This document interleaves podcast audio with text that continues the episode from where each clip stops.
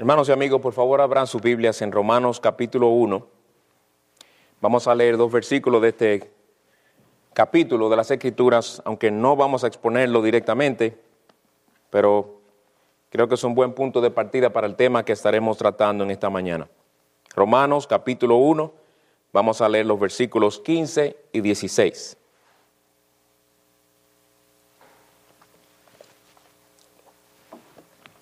Dice la palabra de Dios, así que por mi parte, dice el apóstol Pablo, ansioso estoy de anunciar el Evangelio también a vosotros que estáis en Roma, porque no me avergüenzo del Evangelio, pues es el poder de Dios para la salvación de todo el que cree, del judío primeramente y también del griego. Vamos a orar al Señor. Señor de gracia y misericordia, he aquí que queremos proclamar el Evangelio que todo pecador necesita pero sin tu ayuda, sin tu, sin tu acompañar esa palabra con tu poder, no podrá hacer el efecto en los corazones que necesita hacer.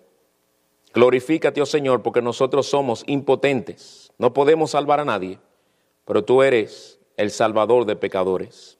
Glorifica tu nombre en este día. En el nombre de Cristo lo pedimos. Amén.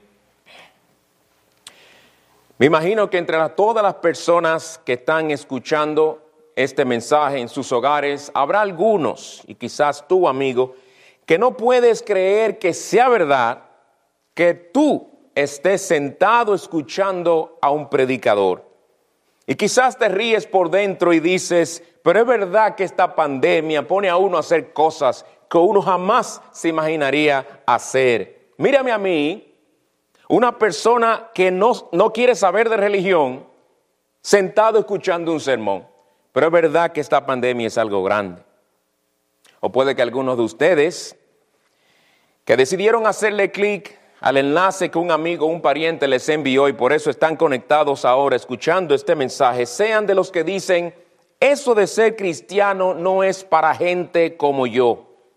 Mi vida está vuelta a un completo desastre. Si ese predicador supiera las cosas que yo he hecho en mi vida, se quedaría boquiabierto. Hasta vergüenza me daría yo contarle mis cosas a él. Con tan solo ver la niñez y la adolescencia que yo viví, bastaría para entender el tipo de persona que yo soy. Eso del Evangelio no es para mí. Pero también puede que haya algunos hoy sentados escuchando, que se dicen, yo voy a escuchar a este predicador por complacer a mi amigo que me envió el enlace, pero yo no necesito lo que el cristianismo me ofrece porque no es por ah, presumir, pero yo soy prácticamente una persona decente. Yo soy una persona muy buena que no le hace mal a nadie. De hecho, yo soy el tipo de persona que siempre ha dicho, yo de aquí directo al cielo. Otros dirán, eso de ser evangélico no es para mí y, la razón es porque yo soy del campo, señores. Yo ni sé leer bien, yo no fui a la escuela, yo lo que sé es de siembra de mis animales, yo lo que tengo es callo en las manos. Yo no entiendo bien cuando me explican eso de la salvación, de que, de que Jesucristo, de que, de que el Hijo de Dios, esas cosas no me entran a mí porque yo no soy una persona de letras. Pero creo también que debe haber algunos sentados diciéndose todo lo contrario a lo que el último acaba de decir. Diciendo el cristianismo no es para mí porque no representa un reto intelectual. Me lo encuentro, a ver, demasiado simple.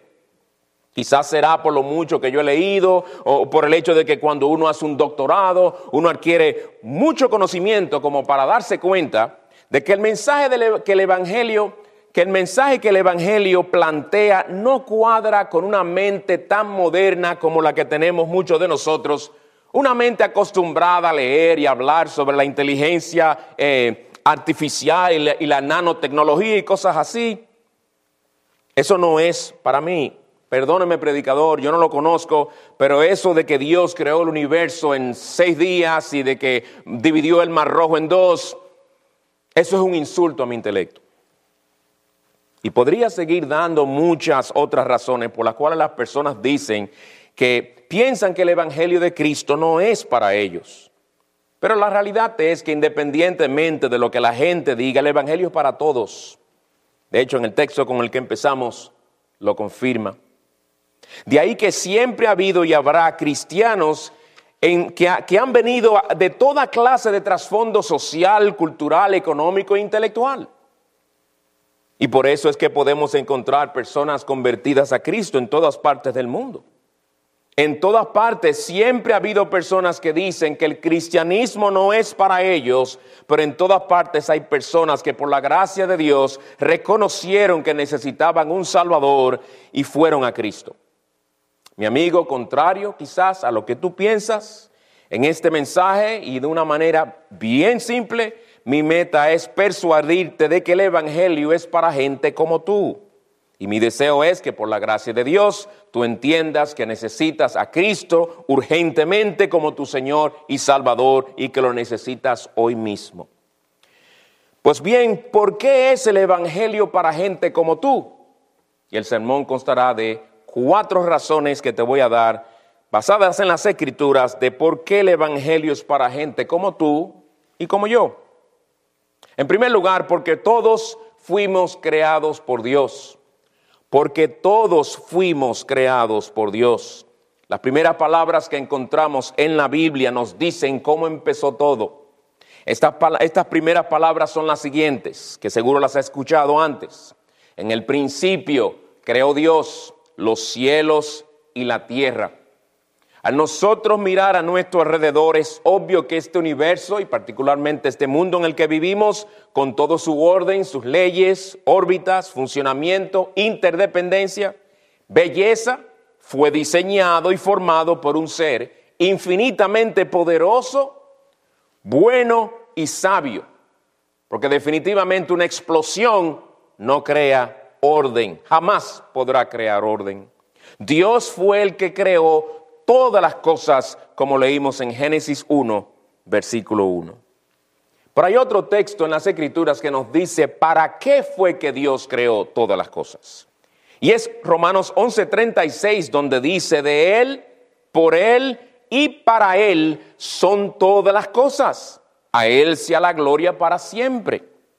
Lo cual quiere decir que si tú eres un ser humano, y sé que lo eres, Tú fuiste maravillosamente formado en el vientre de tu madre para conocer, adorar y glorificar a tu Creador. Ese fue el propósito principal por el que tú fuiste creado y todo ser humano fue creado. Por eso es que la vida tiene propósito. La vida no pierde propósito cuando uno se enferma. La vida no pierde propósito cuando hay una pandemia.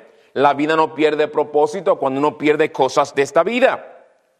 Y como este es el propósito de nuestras vidas como seres humanos, glorificar a Dios, esto es lo que le da verdadero significado a nuestra existencia. Lo cual implica que si no conocemos a Dios, que si no tenemos una relación de amor, de confianza en Él, de que si no le servimos, no le adoramos y no le honramos en todo lo que hacemos, nuestras vidas ahí sí pierden sentido, pierden su significado. De hecho, fue precisamente con este propósito en mente que Dios nos hizo como nos hizo. Escucha lo que la Biblia dice después de que Dios creó a Adán y Eva. Creó Dios, creó pues Dios al hombre a imagen suya. A imagen de Dios lo creó, varón y hembra los creó.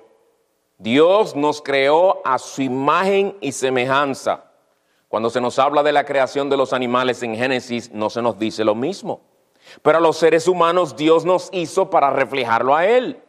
Y entre las tantas cosas que implica el haber sido creados a su imagen, una es que fuimos hechos con facultades que nos permiten comunicarnos y relacionarnos con nuestro Creador, así como Adán y Eva podían hacerlo. En ese caso, antes de caer en pecado, lo hacían en perfección, no había ningún impedimento. Ahora, el haber sido creado por Dios, el haber sido creado por Dios también implica que nosotros le debemos la adoración que solo Él se merece como diseñador y, y, dueño que es, no solamente de nosotros, sino de todo lo que existe. Por eso que en Apocalipsis 4:11 dice lo siguiente, digno eres, Señor, y Dios nuestro, de recibir la gloria y el honor y el poder. Oigan, ¿por qué? Porque tú creaste todas las cosas y por tu voluntad existen y fueron creadas. ¿Alguna vez has pensado en esa realidad, mi amigo? En que tú existes por voluntad de Dios, como este texto dice, por tu voluntad existen y fueron creadas. ¿Has pensado alguna vez en que hoy tú tienes vida porque Dios decidió darte existencia y hacerte nacer? Tú no fuiste abortado. Tú no moriste al nacer. ¿Por qué? Porque Dios quiso darte vida. Pues como es por voluntad suya que existes y fuiste creado, tú le debes a Dios toda la gloria y la alabanza. Ahora, mi amigo, piensa en las implicaciones de que criaturas como tú y como yo vivamos como si el Dios que nos formó y a quien pertenecemos no existiera o no importara. Eso tiene graves implicaciones. Dios le dio origen a este universo completo y tú vives como si el centro de tu existencia fueras tú y no Él el que te dio vida. Vivir así es hacerte daño a ti mismo. Vivir para el sexo, por ejemplo, es hacerte daño a ti mismo. Vivir para el dinero, vivir para tu propia gloria, vivir para los juegos electrónicos, vivir para hacer nada, eso es hacerte daño a ti mismo. Imagínate que Jeff Bezos, el hombre que hasta ahora es el más rico del mundo, se levantara una mañana contento y decidiera regalarle a alguien el, el carro más caro del mundo, que según tengo entendido, un Bugatti, que cuesta 12.5 millones de dólares. Y el señor Besos decide dártelo a ti, ese carro, como un obsequio. Imagínate que tú después de tener ese carro lo llevas a tu casa, lo estacionas, vas a la ferretería, compras varias bolsas de tierra, llamas a un mecánico o alguien que sepa de eso y te y mandas a cortarle la capota al carro y tomas esas fundas de tierra y la vacías dentro del carro y ya cuando toda esa tierra cubre el carro completo, por dentro siembras tomate, frijoles y gandules. Y de seguro que con la suficiente profundidad, agua y sol podrás disfrutar de tomate, gandules y frijoles. Pero estarás dañando ese vehículo tan caro porque lo estarás usando para lo que no fue creado. Ahora bien, ¿se puede usar un vehículo tan caro como este de 12.5 millones de dólares para sembrar vegetales? Claro que se puede. Pero sería tremendo desperdicio, ¿verdad que sí? Obviamente porque ese vehículo fue diseñado para manejarse, para disfrutar de su comodidad, de su tecnología, de su belleza y también es un medio de transporte. Nosotros fuimos creados por Dios y si no estamos viviendo para Él, estamos desperdiciando nuestras vidas. Y la estamos desperdiciando en cosas superficiales y pasajeras que no dan verdadera satisfacción. Cuando uno usa algo contrario al propósito para el cual fue hecho, generalmente lo daña. Aún hablando de cosas materiales de este mundo. Generalmente lo daña. Por ejemplo, ¿cómo, ¿cómo puede una persona discernir entre lo bueno y lo malo sin Dios? ¿Por qué es malo matar a alguien? ¿Por qué es malo mentir? ¿Por qué es malo tener relaciones sexuales antes del matrimonio? ¿Por qué es que el rencor y la venganza son malos? ¿Son, ¿Es malo usar drogas? ¿Es malo abortar? ¿Por qué es bueno hacerle bien al prójimo? Si no hay Dios, no hay manera de saber si algo es bueno o algo es malo. Si sin un legislador supremo que nos haya dado su ley, no hay manera de saberlo. Viviremos en un laberinto moral, cada uno buscando por ahí decidir qué es bueno y qué es malo.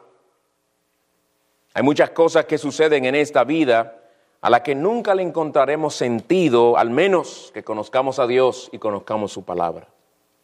Ahora, si sacamos a Dios, todo pierde su sentido.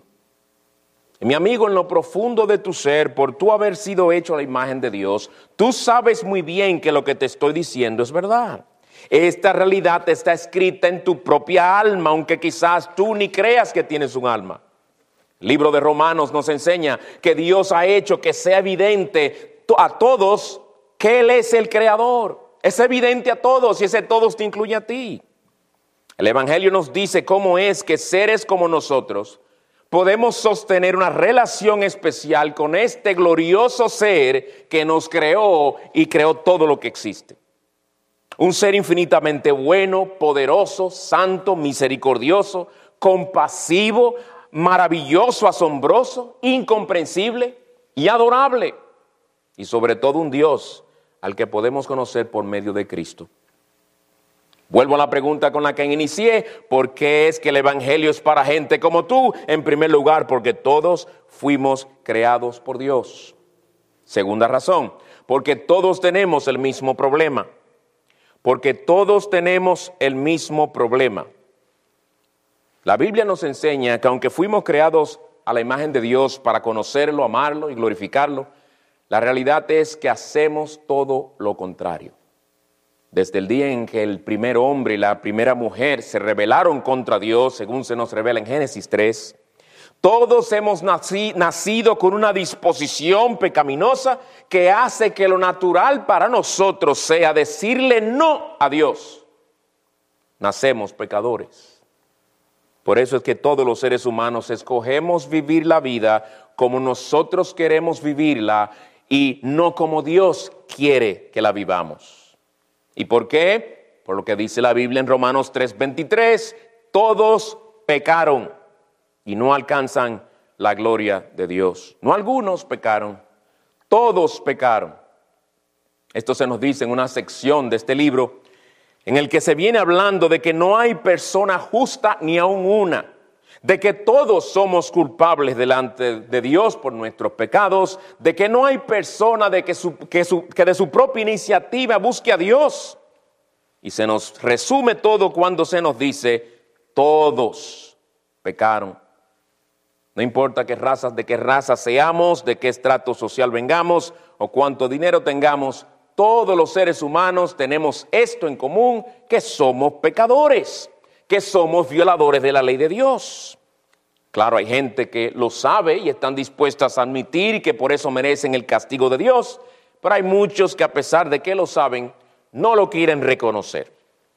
Ahora hay otros que realmente no podrían, se podría decir de ellos, que no entienden bien por qué son pecadores. Saben que no son buenos, pero no entienden por qué, no saben explicarlo bien, por ignorancia. Personas que quizás piensan que lo que dice la ley de Dios se aplica solo a las personas religiosas que escogen seguir esa religión. Mi amigo, tú no tienes la libertad de escoger si vas a obedecer o no la ley de Dios. No son los religiosos que están obligados a obedecer la ley de Dios. No son los cristianos que están obligados a obedecer la ley de Dios tú también tienes toda obligación de obedecer la ley de Dios. Así, cuando, así como cuando tú naciste, viniste a estar bajo las leyes de la nación en la que tú naciste y no tienes opción de decidir si las obedeces o no. Cuando tú fuiste creado por Dios, tú naciste bajo el Dios, que es el legislador también. Y tú estás bajo la obligación de obedecer su santa ley. Estás bajo la solemne obligación de obedecerla. Tomemos, por ejemplo, los dos mandamientos más grandes. Son los siguientes, según el Señor Jesucristo. Ama al Señor tu Dios con todo tu corazón, con toda tu alma, con toda tu mente y con todas tus fuerzas. Y el segundo, ama a tu prójimo como a ti mismo. Y dice el Señor Jesucristo que estos dos mandamientos resumen todos los demás mandamientos que Dios nos ha dado. Pero la pregunta es, ¿Cuántos de nosotros podemos decir con sinceridad que hemos amado a Dios por encima de todas las cosas, cada segundo, minuto y día de nuestra existencia? Ni tú ni yo podemos decirlo. ¿Quién puede decir que ha sido tan amoroso, amable, bueno y compasivo para con su prójimo como para consigo mismo? Nadie puede decirlo con sinceridad, porque todos pecamos también contra nuestro prójimo. Ninguno de nosotros queda exento. Y como pecadores violamos la ley de Dios. Todos estamos infectados con la misma enfermedad moral que nos va a matar a todos. Porque la Biblia dice, la paga del pecado es la muerte. En Romanos 6, 23. La razón por la cual todos morimos no es esencialmente biológica. No es esencialmente porque viene una pandemia, sino es, un, es por una razón moral y espiritual. Todos morimos porque somos pecadores y la muerte fue el castigo que Dios le dijo a Adán y Eva que vendría si ellos desobedecían su mandato y este castigo también vendría a toda su posteridad. De ahí que lo, que dice en Eclesiastés 9.2, hay una misma suerte para el justo y para el impío, para el bueno y para el limpio y para el inmundo, y para el que ofrece sacrificio y para el que no sacrifica. sacrifica. ¿Cuál es esa misma suerte? Que todos morimos. Pero hay algo más que todos tenemos en común, además del pecado y de la muerte, y es que seremos, todos seremos juzgados por el Dios que nos hizo. Sí, Él va a pedir cuenta de cada persona que Él creó para su gloria. Y eso te incluye a ti y a mí. Pues mi amigo, a la luz de esta segunda razón, porque es que tú necesitas a un Salvador, porque sin Él vas a morir y vas a tener que presentarte ante Dios como tu juez.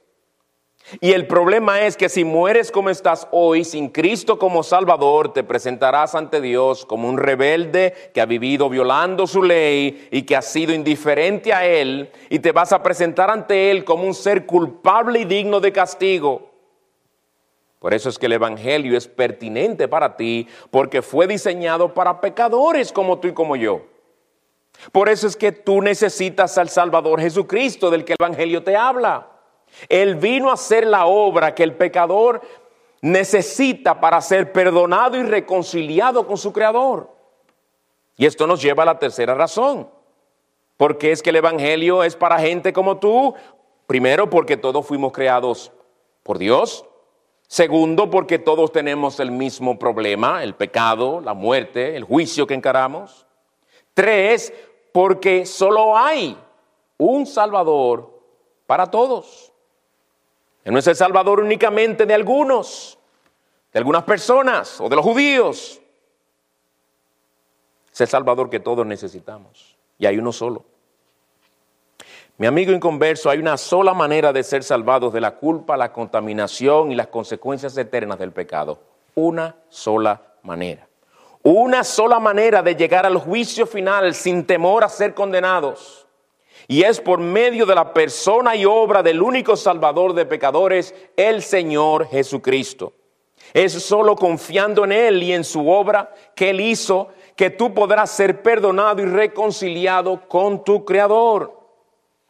¿Te diste cuenta que no te dije que Jesucristo es uno de los tantos salvadores que hay y que sería bueno que lo escojas a Él? Eso no fue lo que yo dije porque no es lo que la Biblia enseña. No, lo que te dije es que la palabra de Dios dice que Él es el único Salvador. El único, no uno entre muchos. Y es importante que entiendas que el mensaje del cristianismo es esencialmente distinto al, que al de todas las religiones del mundo.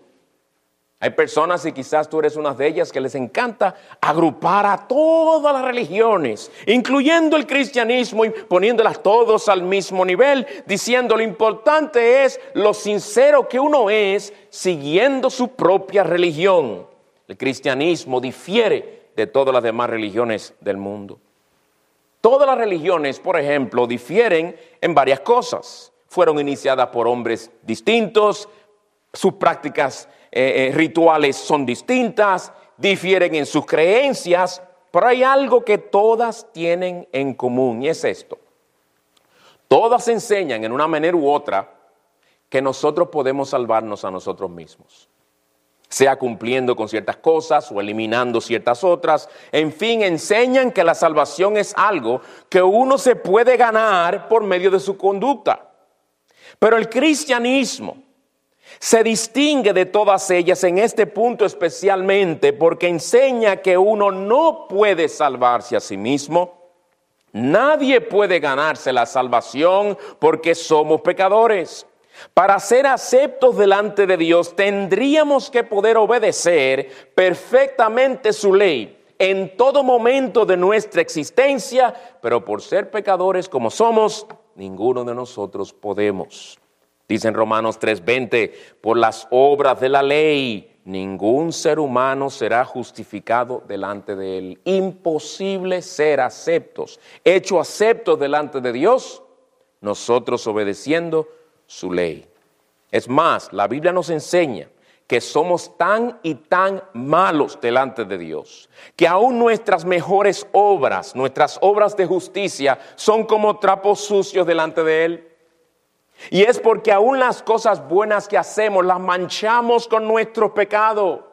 Es como una persona contaminada con el coronavirus. Todo lo que tope va a transferir ese virus a la, a la superficie donde le pone la mano. No hay nada que podamos hacer para nosotros comprar el perdón que Dios nos puede dar. La Biblia enseña que por más que tratemos, nunca podremos reconciliarnos con Dios por nuestros propios esfuerzos. Pero hay algo glorioso que el cristianismo nos enseña, que el mensaje del Evangelio nos enseña, y es que Dios vino a nosotros. Jesucristo, el Hijo de Dios, se hizo hombre para venir a este mundo como el sustituto de pecadores. Tan insuficientes somos para salvarnos a nosotros mismos que un Salvador tuvo que venir a tomar el lugar de pecadores como nosotros para salvarnos. Y esto fue lo que Cristo hizo al vivir la vida perfecta que nosotros no podemos vivir y morir para recibir el castigo que merecemos por nuestros pecados. Ahora, ¿por qué fue que el Hijo de Dios se tuvo que hacer hombre. Tanto quizás tú has oído que Jesús hizo hombre, el verbo se hizo carne en Juan 1.14 y, y muchas cosas que escuchas, que, que Jesús nació, que la Navidad y se mezclan una cosa con la otra. ¿Por qué fue que el Hijo de Dios tuvo que hacerse hombre? No fue para que se estableciera un día de fiesta anual. Esta es la razón. Porque solo un ser humano puede ser el sustituto de otro ser humano y porque solo Dios puede obedecer perfectamente su propia ley y recibir sobre sí el castigo eterno que nuestros pecados merecen. Solo Él puede hacerlo. Por eso es que necesitamos un Salvador que fuera hombre y Dios a la misma vez. Y hay una sola persona en todo el universo que es ambos a la vez Jesucristo. Él es el único Salvador de pecadores. ¿Por qué es el Evangelio para gente como tú? Y como yo, porque todos fuimos creados por Dios, porque todos tenemos el mismo problema, porque solo hay un Salvador para todos, Jesucristo, el Dios hombre. En cuarto y último lugar, porque todos tenemos que recibir a Jesucristo para poder ser salvos. Porque todos tenemos, no que sería bueno, todos tenemos que recibir a Jesucristo para poder ser salvos. A Cristo se le recibe por medio de la fe y el arrepentimiento. Es decir, confiando en Él y en su obra redentora en la cruz y abandonando nuestros pecados con dolor y quebranto de corazón. Ahora, amigo, hay algo que quiero que entiendas. Quizás tú no lo has pensado bien esto. Tú tienes que hacer algo con Jesucristo.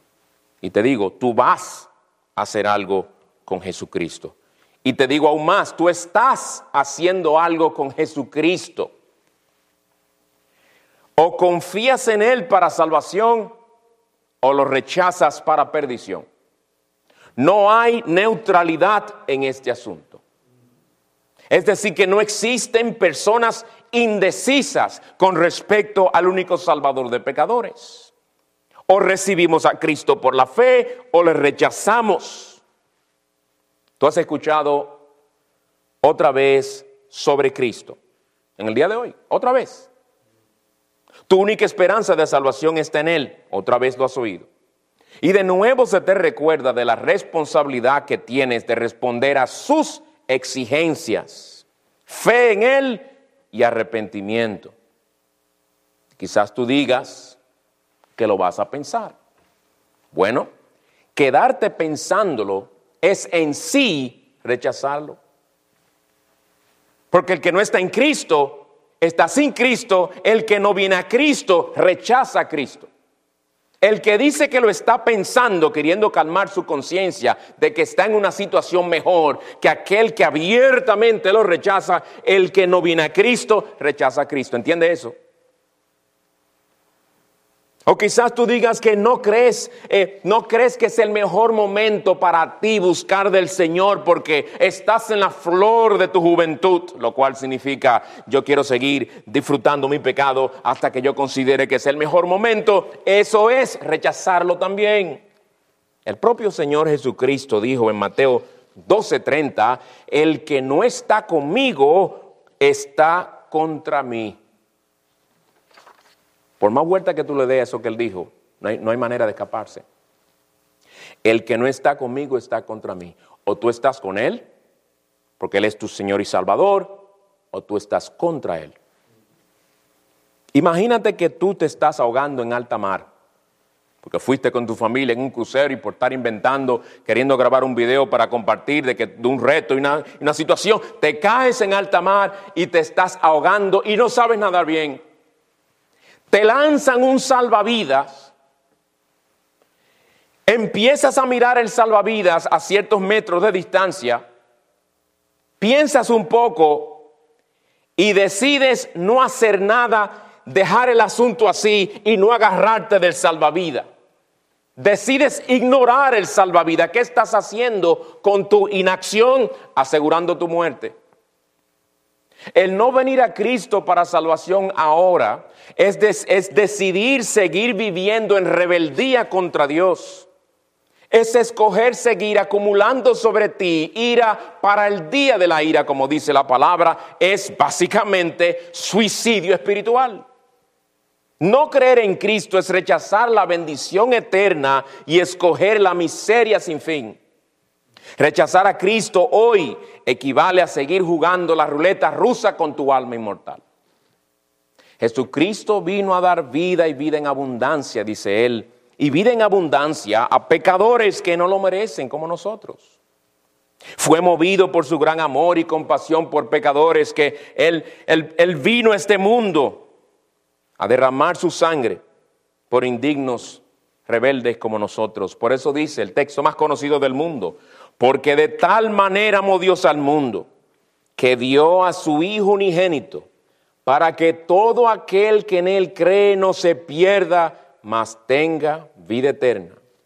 ¿Quién es, dice el texto, quién es el que eh, no se pierde y tiene vida eterna? El que cree en Él. No el que lo piensa, no el que siente cierta, cierta atracción hacia el Señor y las cosas que Él hace, no el que lo admira, el que cree en Él el que pone su confianza en Él y abandona toda confianza en sí mismo, toda confianza en sus buenas obras, toda confianza en que fue monaguillo cuando era joven, toda confianza en que ha aprendido velones en su casa, toda confianza en cualquier estatuilla que tenga, únicamente su confianza en Cristo. Pues mi amigo, te exhorto a que tomes en serio el Señor Jesucristo. Pon en Él tu confianza y clama a Él para que Él perdone todos tus pecados y te salve de eterna condenación. Oye, todos, todos tus pecados te serán perdonados. Serán perdonados por el mismo Dios contra el cual has pecado. Él se deleita en perdonar, dice la palabra. Y gozarás de una buena conciencia delante de Él. No perfecta, pero una buena conciencia delante de Él, el saber que todos tus pecados han sido perdonados, que no hay pecado que se interponga, eh, interponga entre tú y Él como una pared, según dice en, en Isaías 59, esa pared que nos divide de Dios. No, porque han sido ya perdonados. Ya no más cargarás con la carga pesada de la culpa de tus pecados cometidos contra Dios. Hay un sinnúmero de personas, quizás estoy hablando de algunos de ellos, que son así, que recurren al alcohol. Otros que ya no saben por qué parte del cuerpo inyectarse. Otros saltando de novio en novio, buscando en ello el significado de su vida, buscando en ellos calmar sus conciencias, o saltando de placer en placer para olvidarse lo muy culpables que son delante de Dios. Con todo esto, Todo esto lo hacen con el fin de escapar de la voz de la conciencia culpable que tienen. Pero aquel que viene a Cristo y conoce lo que es el perdón de todos sus pecados, goza de la compañía más agradable, una buena conciencia delante de Dios. Y aun cuando pecamos, tenemos la promesa de que si confesamos nuestros pecados, Él es fiel y justo para perdonarnos nuestros pecados y limpiarnos de toda maldad. Primera de Juan 1.9 le enseña. Además de esto, el que está en Cristo puede gozar de una relación especial con Dios, una relación de padre e hijo, porque Él viene a ser nuestro Padre Celestial. Él viene a ser nuestro refugio, nuestra fortaleza, aquel a quien podemos abrirle nuestros corazones, aquel que se goza en escuchar nuestras oraciones, que jamás nos malentiende, el que nos ama en verdad, el que se compadece de nosotros, el que no nos dejará ni nos desamparará. Y además, Él es el que por medio de su Espíritu nos va transformando, nos va cambiando, lo que la Biblia llama santificación y nos va conformando al carácter de nuestro Señor Jesucristo. También tendrás el privilegio de pertenecer a una familia inmensa, porque vendrás a tener hermanos y hermanas en Cristo en todas partes de este mundo, los cuales orarán por ti si te conocen y aún sin conocerte, los cuales te ayudarán en lo que puedan, los cuales te exhortarán al amor y a las buenas obras, los cuales te sostendrán en oración para que el Señor te guarde hasta el fin y pasarás la eternidad en los cielos nuevos y en la tierra nueva, con esos hermanos, también comprados con la misma sangre preciosa de Cristo. Al final, cuando, cuando la muerte toque tu puerta, y no sabemos cuándo será, no estarás solo, porque tu buen pastor estará contigo. Y podrás morir con una esperanza segura, una esperanza que está fundada en la obra perfecta que Cristo hizo en la cruz por amor a ti Sí, la muerte no será el fin de todo para ti, sino el inicio de una vida gloriosa en la presencia de Cristo, en la que no habrá más llanto, ni clamor, ni dolor. ¿Y sabe que no, que no habrá más? No habrá más coronavirus. Entonces, amigo, irás a Cristo hoy para que en Él halles salvación. ¿O vas a seguir pensándolo, que es lo mismo que seguir rechazándolo? ¿O vas a seguir justificándola porque tú no has venido a Él? ¿O vas a seguir haciendo maravales en tu mente para buscar una razón por la cual realmente tú no necesitas a Cristo?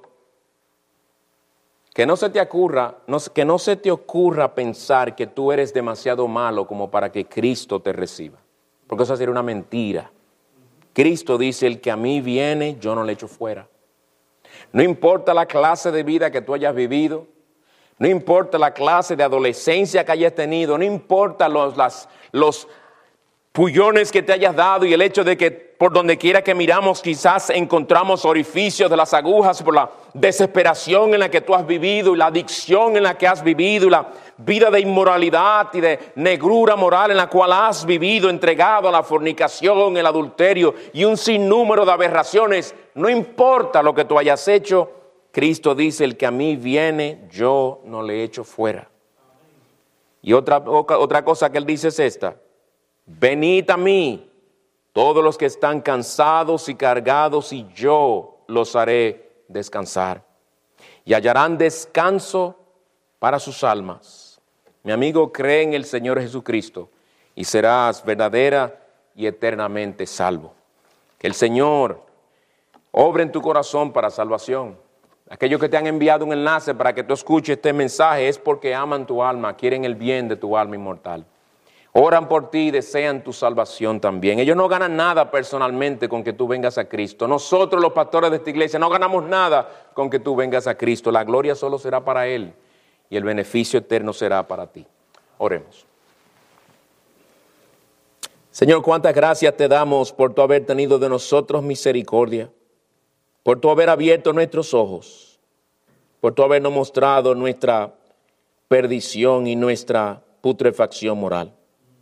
Gracias por habernos revelado al Salvador, por haber obrado en nuestros corazones para que ancláramos nuestra fe únicamente en Él. Gracias, porque Cristo es Salvador nuestro por pura gracia. Te rogamos, oh Señor, que tengas misericordia de aquellos que no han venido, sino que han seguido rechazándote. Ten misericordia de nuestros hijos, de nuestros jóvenes. Perdónalos por su indiferencia, Señor, y obren sus corazones para que vengan a ti, para que hallen en ti salvación. Ten misericordia de los adultos, aquellos que por muchos años han confiado en sus propias obras. Señor, quebrante esa confianza que tienen en sí mismos y llévalos a confiar en Cristo. Que tu nombre sea exaltado al pecadores venir al arrepentimiento y a venir a confiar en el único Salvador. En Él te lo pedimos. Amén.